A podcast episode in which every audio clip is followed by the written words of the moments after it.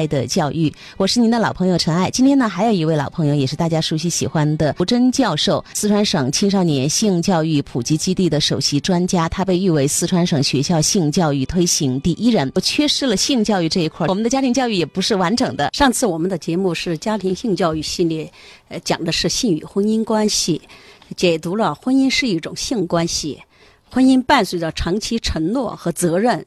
又不仅仅是性的关系，那今天我们继续深入解读性作为一种关系，父母在家庭教育当中，在日常生活中怎样以行动来向孩子自然而然的展现性是最亲密的关系呢？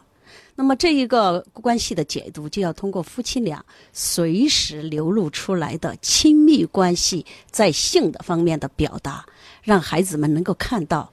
父母就是在日常生活当中，基于性的亲密关系的美好，为孩子未来的择偶观、恋爱观、婚姻观以及经营好美好的婚姻和夫妻关系奠定一定的基础。那亲密关系主要是指我们拥有的，而且能够表达出来与他人十分亲近的这样的程度。那么，作为性这样一种亲密关系，它可以亲近到我们用性来表达。这是已经是非常亲密的了。那么，一般的人与人之间的关系，我们都会看到它是有程度的。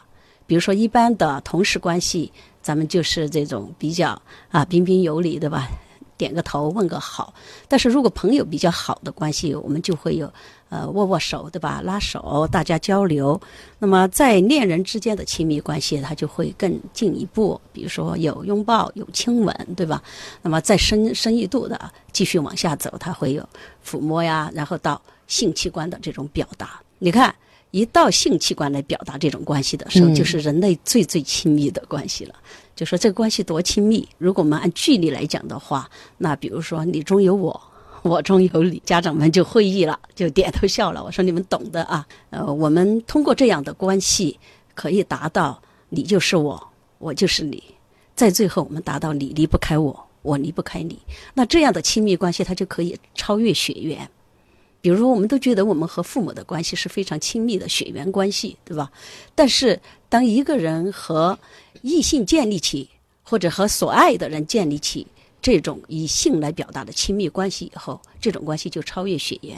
我们可能会丧失亲人，我们会觉得这种伤痛很深。但是，当你丧失的是这一个你非常挚爱的、建立了性的亲密关系的那一半的时候，有的人的这种伤痛度可能就是超越了丧失亲人。那这个人。可能过去不是亲人，但是现在就胜似亲人。胜似亲人。对，那这一个从哪儿来的性？所以在我们传统文化当中，我们都会有很多的词语，大家可以看到，它在表达这种关系是超越了血缘。比如“一日夫妻百日恩”，其实这个“一日”的夫妻已经解读了，它是有性的关系的。我们和父母再亲，我们最后总是要离开父母的，可是这个人是不离不弃的。所以我们才说白头偕老，对吧？执子之手，与子偕老。呃，我们还把它作为最美好的关系谈到人生四大幸事，这中就有一个洞房花烛夜。嗯，而这个洞房花烛夜，大家都明白，实际上这天晚上就奠定了，在过去传统文化都会认为是洞房花烛夜才会有性的关系。我到那个安徽那边去看老宅子里面，楼上的女孩子都是在楼上挖一个洞，然后从洞里看自己未来的夫婿。都不能见面，但是洞房花烛夜那天晚上，一定两个人实际上就正式的建立这样一种亲密关系，而这种关系肯定是用性来表达。从性的这个表达来看，我们就看到他的这一个最最亲密的那样一种距离感、情感的融入感和未来不离不弃的那种相依相存感。那么我们父母经常都觉得要和孩子谈性是非常难以启齿的，所以我们已经说到性不仅是性交。不是性行为，当然性教育也不是性交教育，性行为的教育，所以我们才说到它是爱的教育。